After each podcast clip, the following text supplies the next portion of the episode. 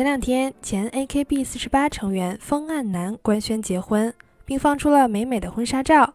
消息一出，立刻登上热搜。风岸南是出道多年、人气与话题度都很高的偶像，男方也是拥有百万粉丝的油管视频博主，双方的结合自然是引起了无数的关注。不过这一对儿还有一点为人津津乐道，那就是两人之中，男方属于是粉丝上位，成功娶到了从中学一直喜欢的偶像。听起来就励志又甜蜜。不过出乎意料的是，评论区里的网友中有不少人都不太看好这段恋情，这是为什么呢？今天啊，咱们就一起来分析一下，究竟是舔狗舔狗应有尽有，还是舔到最后一无所有？嗨，大家好，这里是旅日，我是 Tina。我是从九年前的瓜吃到现在的 Tina。听众朋友里可能有和我一样之前不是很熟悉冯安南小姐姐的人，这里稍微介绍一下她。小姐姐一九九二年出生于东京都，今年刚好三十岁，家庭条件相当优渥的她，自幼学习音乐、舞蹈，多才多艺。十三岁时参加女子偶像组合 AKB 四十八的公开选拔，从近八千名参赛者中脱颖而出，成为合格的二十四人之一。之后正式出道。因为年龄小、长相甜美、唱歌又好听，一直保持着高人气，活跃在荧幕前。在做爱豆的同时，还参演过一些电视剧。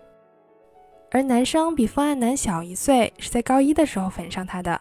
虽然那个时候小姐姐已经成名，周围的人几乎都是她的粉丝，但是男生觉得自己和其他人不同，自己是超级粉丝。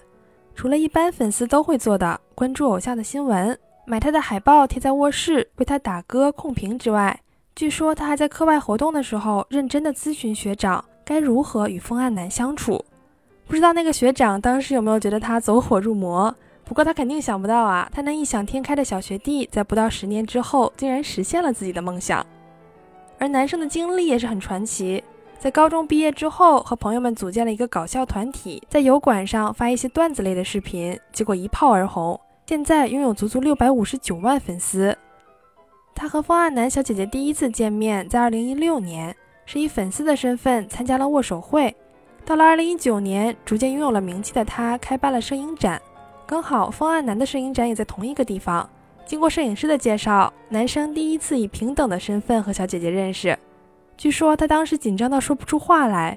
不过媒体分析，大概这次摄影展之后没多久，两个人就开始了恋爱关系。二零二一年的时候，媒体有报道说，男方买了超大钻戒求婚，女生似乎也答应了。不过两个人都没有正式回应，只是说还在交往。而很有趣的是，现在在谷歌搜索风岸男小姐姐的名字的时候，还会出现钻戒尺寸的词条。大概网友们也非常关心到底是多大的钻戒吧。之后就是去年五月，小姐姐从 AKB 四十八毕业，今年二人传出了结婚的消息。然而，刚宣布结婚，就有不少人表示并不看好这段感情，因为大家觉得这段感情并不对等。男生爱了女生十余年，满心满眼都是她，但是女生之前多次传出过绯闻，甚至几次闹得沸沸扬扬。最出格的一次大概是2013年，她曾被日本周刊拍到与男团成员一起过夜，这在对于偶像恋爱绝对禁止的日本引起了粉丝极大的反感。但随后，他的处理方法更是震惊众人。